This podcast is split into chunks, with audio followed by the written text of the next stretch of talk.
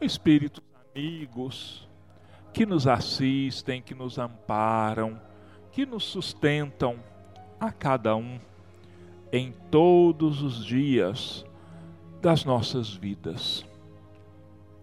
Nós pedimos mais uma vez a sua proteção, o seu amparo para cada um de nós. Em particular, Jesus, nós te pedimos por todos os enfermos que possam ser fortalecidos de acordo com a necessidade e com o merecimento de que cada um possa ter.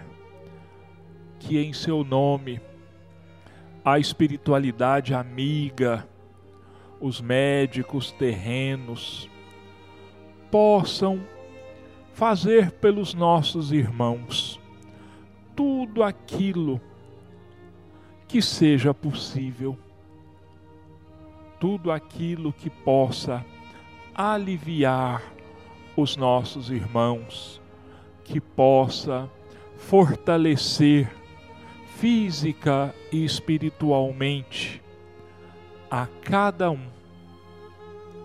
Sabemos, Jesus, que o seu amor, que a sua bondade nunca nos falta. Auxilia-nos também para que possamos reconhecer em tudo aquilo pelo qual nós passamos a manifestação do seu amor, da sua bondade e da sua sabedoria. Agradecidos, nós entregamos as nossas vidas e todas as vidas em Suas mãos te pedindo que faças de cada um de nós instrumentos da sua paz e do seu amor, e que assim seja. Nosso bom dia aos nossos irmãos ouvintes da Rádio Campo FM. Nós estamos aqui mais uma vez adentrando o seu lar, levando a cada um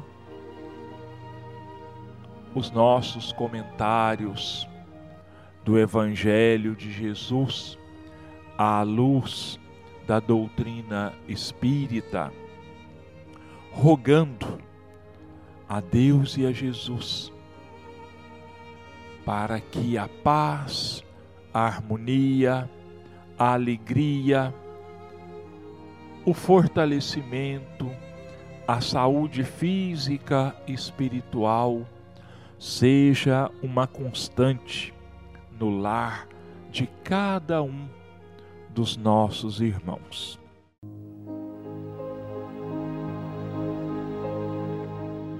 Então vamos agora é, começar aqui o capítulo 12 de O Evangelho segundo o Espiritismo, amai os vossos inimigos, pagar o mal com o bem. Tendes ouvido o que foi dito: amarás ao teu próximo e aborrecerás ao teu inimigo.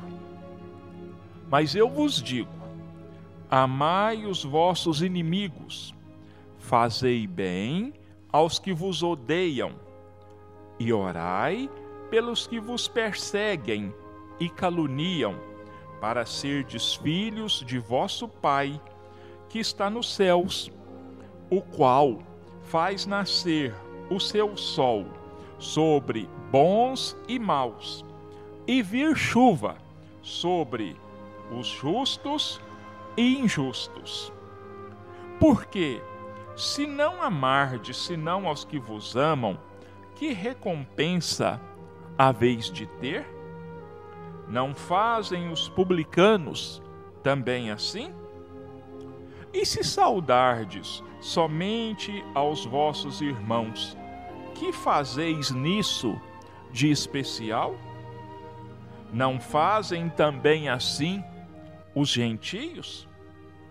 Eu vos digo que, se vossa justiça não for maior e mais perfeita que a dos escribas e fariseus, não entrareis no reino dos céus.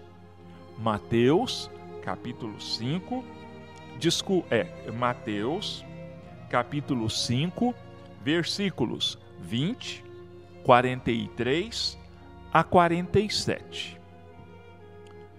E se vós amais somente aos que vos amam, que merecimento é o que vós tereis?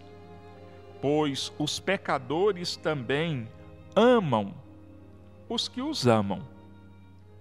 E se fizerdes bem aos que vos fazem bem, que merecimento é o que vós tereis? Porque isso mesmo fazem também os pecadores. E se emprestardes somente àqueles de quem esperais receber, que merecimento é o que vós tereis? Porque também os pecadores emprestam uns aos outros, para que se lhes faça outro tanto. Amai, pois, os vossos inimigos, Fazei o bem e emprestai, sem nada esperar, e tereis muito avultada recompensa, e sereis filhos do Altíssimo, que faz bem aos mesmos que lhes são ingratos e maus. Sede, pois, misericordiosos, como também vosso Pai é misericordioso. Lucas, capítulo 6, versículos de 32 a 36. Se o amor ao próximo é o princípio da caridade, amar aos inimigos é a sua aplicação sublime, porque essa virtude constitui uma das maiores vitórias conquistadas sobre o egoísmo e o orgulho. Não obstante, geralmente nos equivocamos quanto ao sentido da palavra amor aplicada a esta circunstância. Jesus não pretendia, ao dizer essas palavras, que se deve ter pelo inimigo a mesma ternura que se tem por um irmão ou por um amigo. A ternura pressupõe confiança.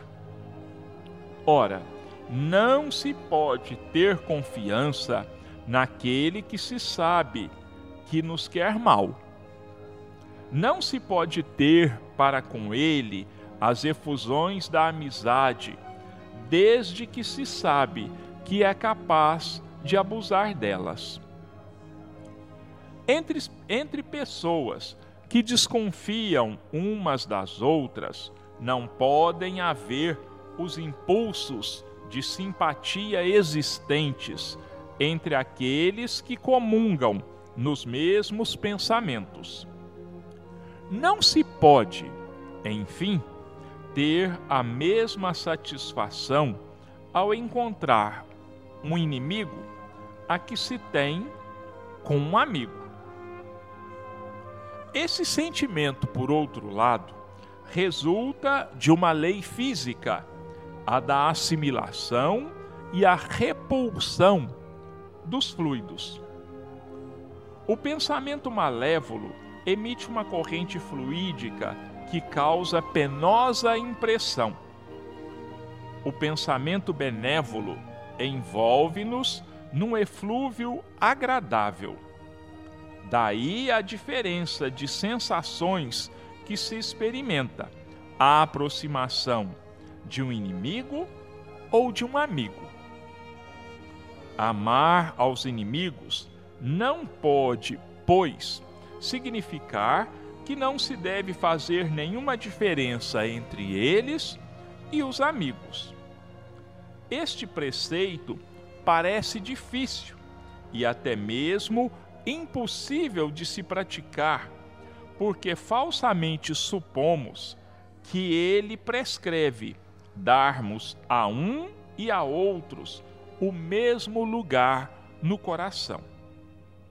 Se a pobreza das línguas humanas nos obriga a usarmos a mesma palavra para exprimir formas diversas de sentimentos, a razão deve fazer as diferenças necessárias, segundo os casos. Amar aos inimigos não é, pois, ter por eles uma afeição que não é natural, uma vez que o contato de um inimigo faz bater o coração de maneira inteiramente diversa que o de um amigo. Mas é não lhes ter ódio, nem rancor ou desejo de vingança. É perdoar-lhes sem segunda intenção e incondicionalmente pelo mal que nos fizeram. É não opor nenhum obstáculo à reconciliação. É desejar-lhes o bem em vez do mal. É alegrar-nos em lugar de aborrecer-nos com o bem que os atinge. É estender-lhes a mão prestativa em caso de necessidade é abster-nos, por atos e palavras, de tudo o que possa prejudicá-los. É, enfim, pagar-lhes em tudo o mal com o bem, sem a intenção de humilhá-los. Todo aquele que assim fizer, cumpre as condições do mandamento amai aos vossos inimigos. Amar aos inimigos é um absurdo para os incrédulos. Aquele para quem a vida presente é tudo, só vê no seu inimigo uma criatura perniciosa a perturbar-lhe o sossego e do qual somente a morte o pode libertar. Daí o desejo de vingança. Não há nenhum interesse em perdoar, a menos que seja para satisfazer o seu orgulho aos olhos do mundo. Perdoar até mesmo lhe parece, em certos casos, uma fraqueza indigna da sua personalidade. Se não se vinga, pois, nem por isso deixa de guardar rancor e um secreto desejo de fazer o mal.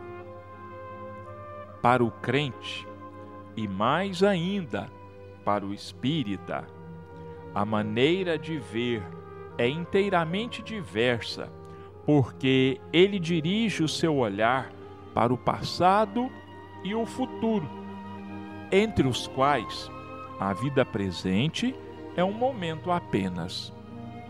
Sabe que, pela própria destinação da terra, nela devem encontrar homens maus e perversos. Que as maldades a que está exposto fazem parte das provas que deve sofrer. O ponto de vista em que fazem parte, desculpa, o ponto de vista em que se coloca torna-lhe as vicissitudes menos amargas, quer venham dos homens ou das coisas. Se não se queixa das provas, não deve queixar-se também dos que lhe servem de instrumento. Se em lugar de lamentar, agradece a Deus por experimentá-lo, deve também agradecer a mão que lhe oferece a ocasião de mostrar a sua paciência e a sua resignação. Esse pensamento o dispõe naturalmente ao perdão. Ele sente, aliás, que quanto mais generoso for, mais se engrandece aos próprios olhos e mais longe se encontra do alcance dos dardos do seu inimigo. O homem que ocupa no mundo uma posição elevada não se considera ofendido pelos insultos daquele que olha como seu inferior. Assim acontece com aquele que se eleva no mundo moral acima da humanidade material. Compreende que o ódio e o rancor o envelheceriam e rebaixariam, pois, para ser superior ao seu adversário, deve ter a alma mais nobre, maior e mais generosa. É uma lei que nós não podemos alegar que a desconhecemos. Nos é ensinado desde a mais tenra idade pelos nossos pais, por todas as religiões, que nunca deve se pagar mal por mal. Pelo contrário, paga-se o mal com o bem. É uma lei muito sábia que Jesus nos ensinou, que nos deixou, porque, como os nossos irmãos sabem, quanto mais mal nós desejamos a alguém, mais nós nos ligamos a esse alguém de forma negativa. Mas nós nos tornamos como se fosse assim dependentes desta pessoa, porque tudo que vai dizer respeito a ela vai repercutir em nós, nós queiramos ou não. Já pagar o mal com o bem já tem uma ação totalmente contrária, porque nos desliga da outra pessoa. E Jesus, nessas passagens de Mateus e Lucas que foram lidas aqui, Jesus nos aconselha não só amarmos, nos limitarmos a amarmos aqueles que nos amam, a prestar favores àqueles que, por sua vez, nos prestam favores. Porque o que tem de impressionante nisso? O que tem de especial nisso? Eu amar aos que me amam, emprestar aos que me emprestam, fazer o bem aos que, por sua vez, vão nos fazer o bem. Isso seria mesmo a prática do egoísmo, porque nós estaríamos fazendo tão somente aquilo que nós esperamos uma devolução, uma troca, um reconhecimento.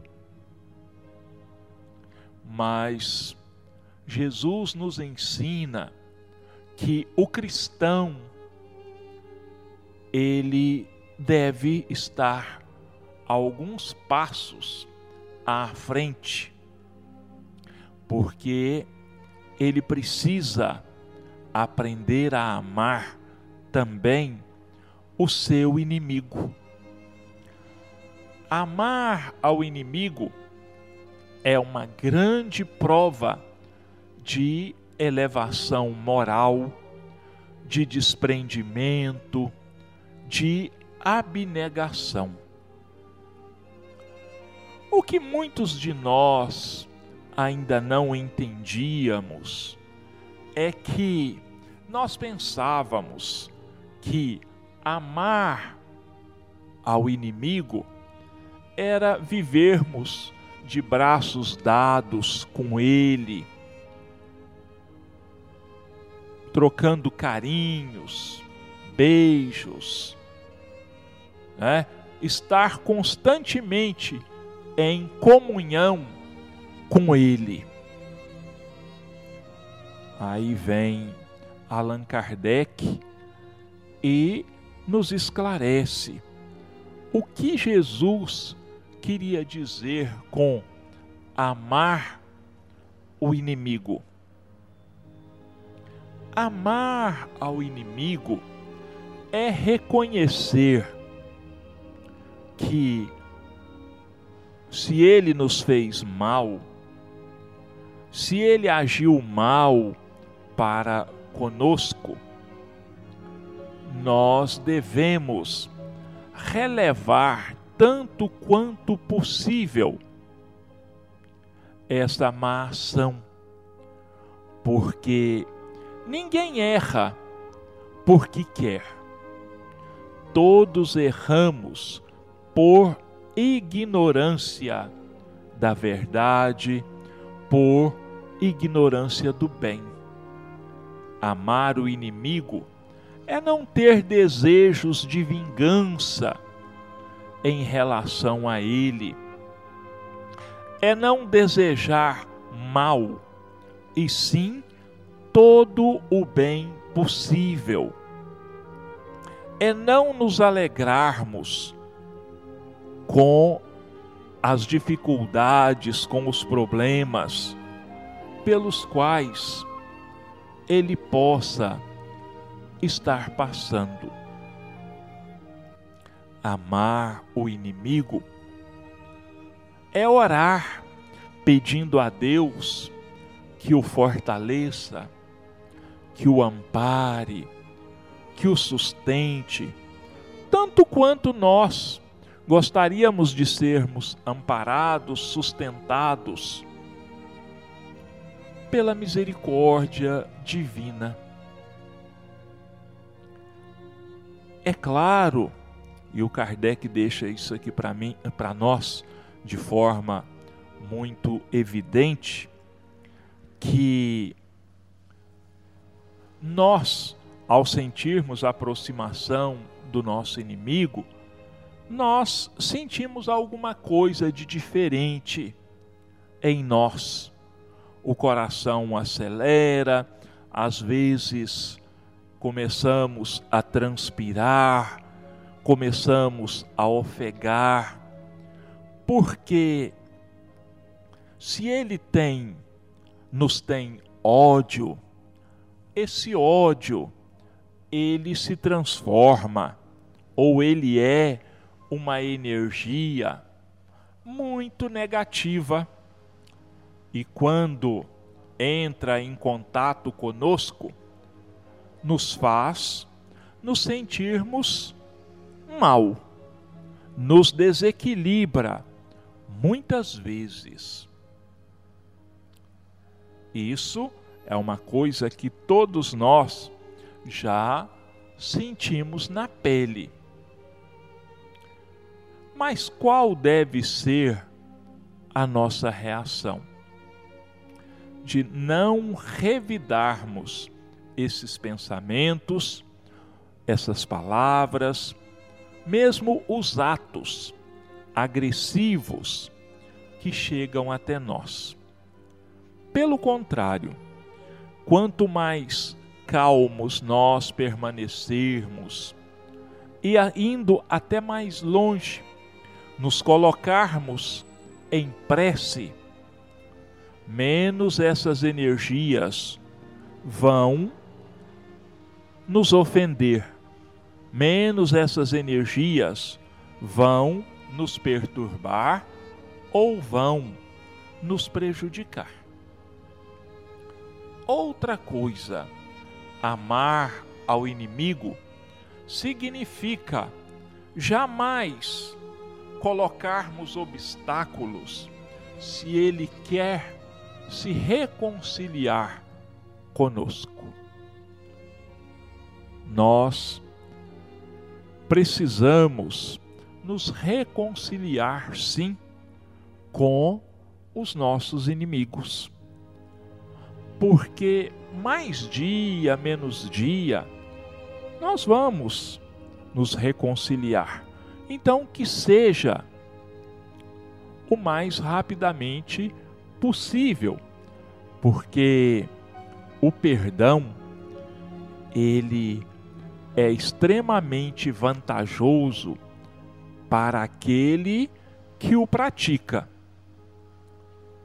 Mas vamos nos lembrar, não aquele perdão da boca para fora, não aquele perdão fingido, porque nós estamos no meio de outras pessoas, então buscando sermos admirados, elogiados, nós dizemos sim, eu perdoo.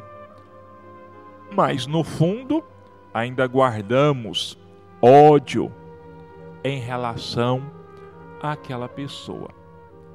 Esse não é o perdão que foi pregado e praticado por Jesus. De jeito nenhum. Existem pessoas, é claro, que acham que é uma covardia perdoar as ofensas. E isso por quê? Porque durante séculos e séculos, e mesmo até milênios, em muitas condições, nós fomos induzidos, ensinados a nos vingarmos das menores ofensas que nos fossem feitas. Inclusive, isso é um dos preceitos deixados pelo Moisés nos seus escritos. Amarás os seus amigos e odiarás aos seus inimigos. Então nós crescemos, nós convivemos com isso durante séculos. E não é fácil, uma coisa que introjetou-se no nosso subconsciente, que nós gravamos profundamente, que vai desaparecer de uma hora para outra. Não, não é fácil. Mas se nós, principalmente os espíritas, que sabemos da preexistência e da sobrevivência da alma, que nós já vivemos outras vidas e que vamos viver ainda outras vidas, e que esse período de vida que nós estamos vivendo atualmente é muito breve, nós precisamos buscar viver aqui na Terra da melhor forma possível. E quando eu digo da melhor forma possível, não é da maneira como muitos entendem, desfrutar a vida, viver a vida como muitos dizem: "Ah, eu vou viver a vida porque a morte é certa. E esse viver a vida, muitas vezes, é acompanhado de grandes excessos prejudicialíssimos ao corpo e ao espírito. Não. Viver bem é viver cristãmente. É procurarmos viver de acordo com os preceitos do Evangelho de Jesus, dos ensinamentos de Jesus. Quem faz isso ama aos seus inimigos.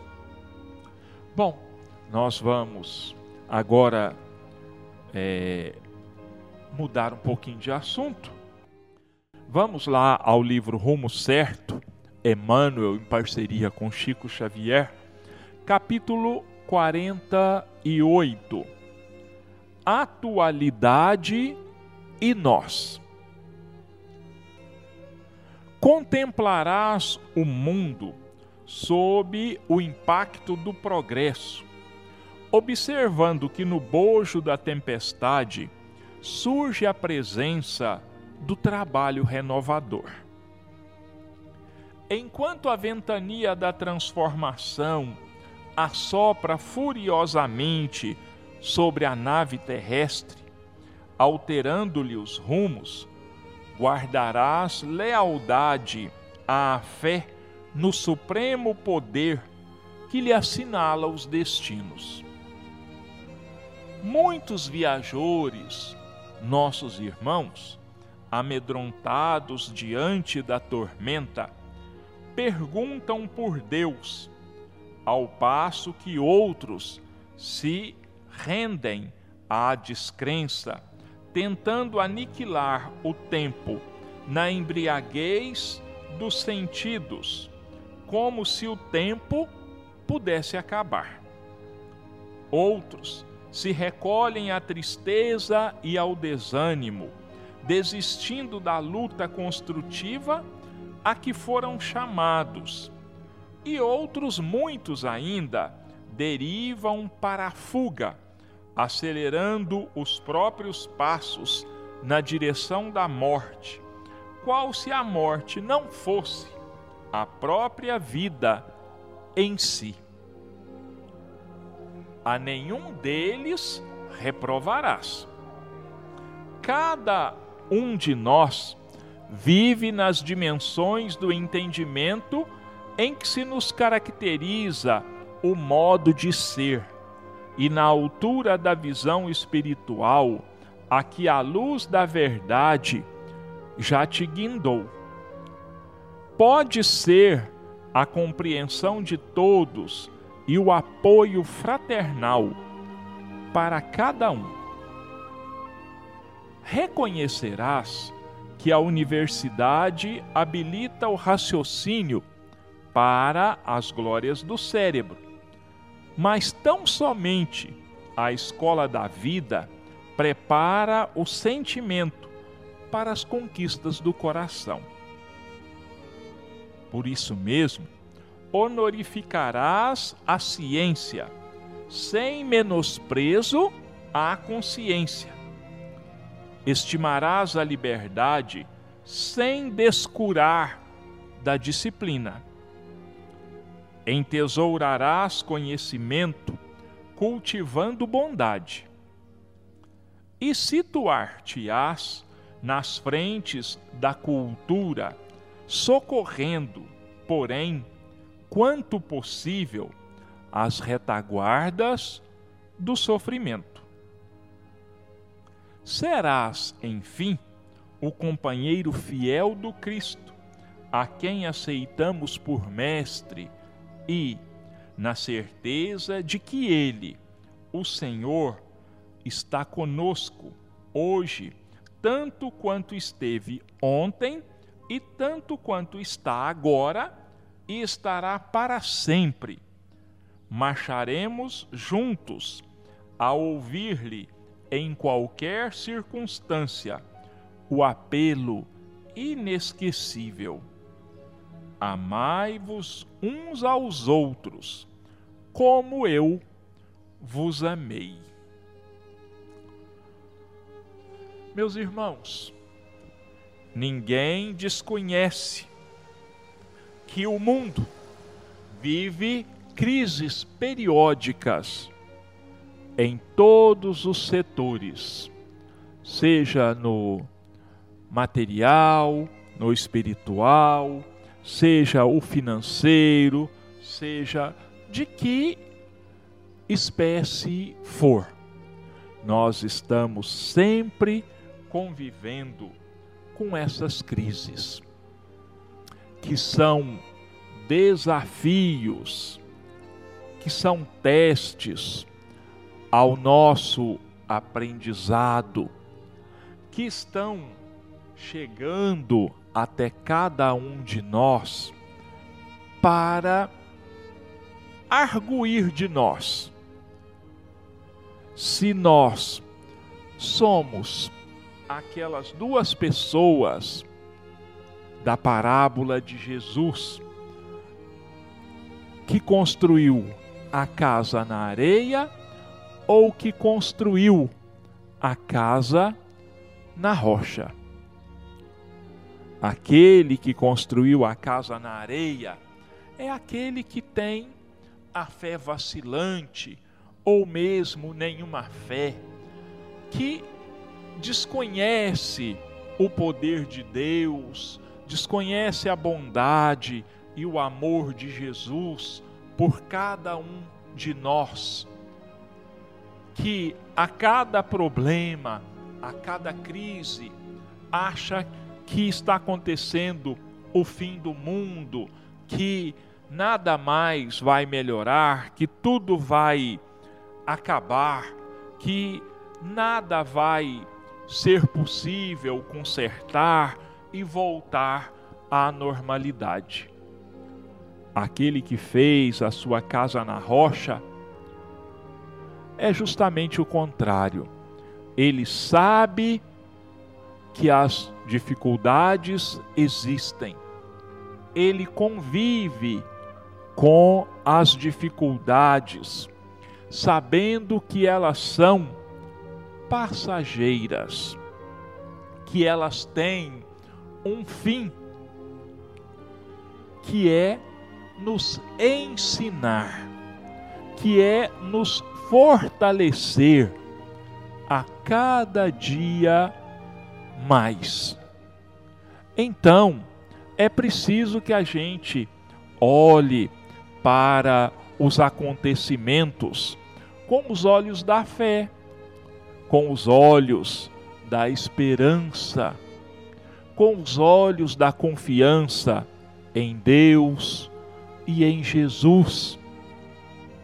Lembrando que a terra é uma passagem, a vida material é uma coisa muito rápida, muito passageira, e que, por maiores sejam as dificuldades, um dia elas terão fim. Então vamos provar que nós aprendemos a construir a nossa casa na rocha, porque nós temos a nossa fé muito firme, a nossa confiança, sabendo que Deus e Jesus são por nós velando, zelando, protegendo, amparando e fortalecendo a cada um de nós. Conta-se que Inácio de Antioquia, que era um baluarte do cristianismo primitivo, ele inclusive foi educado por João Evangelista. Ele foi discípulo de João Evangelista. E numa das perseguições ao cristianismo, ele foi preso e levado para Roma. Quando estava chegando em Roma, é, de cima de uma colina, de um monte, se via Roma na sua imponência, na sua beleza, na sua grandiosidade, porque era a maior cidade no mundo naquela época, aliás, era capital de quase todo o mundo, o mundo ocidental naquela época, né? e quando é, Inácio de Antioquia então olha a grandiosidade daquela cidade, ele começou a rir. Ele começou a rir alegremente. E os soldados ficaram muito admirados, pensando assim: ficou louco, porque está vindo para a cidade de Roma para ser sacrificado no circo, ele vai ser jogado às feras, como cristão. Aí um dos soldados conversou com ele, chamou a atenção dele, mas você está rindo por quê? Você está louco? Você olhando para a cidade e nessa felicidade, você vai ser morto, você vai ser jogado às feras, aos leões. Aí ele falou assim: pouco me importa isso. Eu estou admirado do seguinte: se Deus permite a vocês pagãos terem uma cidade magnífica, tanto quanto esta, o que não estará reservado para aqueles que lhe são fiéis, para aqueles que seguem os seus mandamentos. Né? Então, olha, e Inácio de Antioquia foi jogado às feras. Só que, surpreendentemente, as feras abeiravam-se dele e não o atacavam. Não o atacavam. E ele disse depois que naqueles momentos em que as feras estavam paradas diante dele, que Jesus lhe apareceu e disse assim: Inácio, não é ainda a sua hora. Você é muito importante para é, a disseminação, para espalhar os meus ensinamentos. Então não vai ser desta hora, nesse momento, que você vai morrer. Então, diante daquilo, os romanos eram muito supersticiosos e eles então enxergaram naquilo uma intervenção dos deuses e libertaram Inácio de Antioquia, que morreu muito tempo depois. Então, olha, ele era um né, dos milhares que construíram a sua casa na rocha. Bom, nossos irmãos, ficam aqui os nossos agradecimentos a Deus, a Jesus, aos nossos irmãos ouvintes, por nos darem a oportunidade e, acima de tudo, a responsabilidade de estarmos aqui todos os domingos levando aos lares dos nossos irmãos ouvintes os nossos singelos, humildes comentários do Evangelho de Jesus.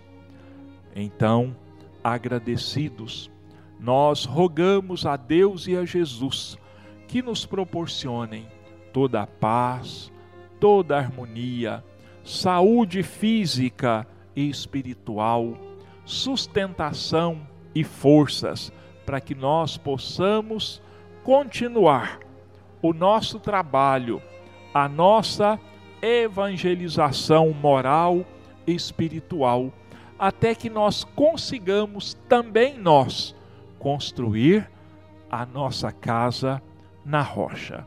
Que Deus e Jesus nos abençoem a todos e que assim seja.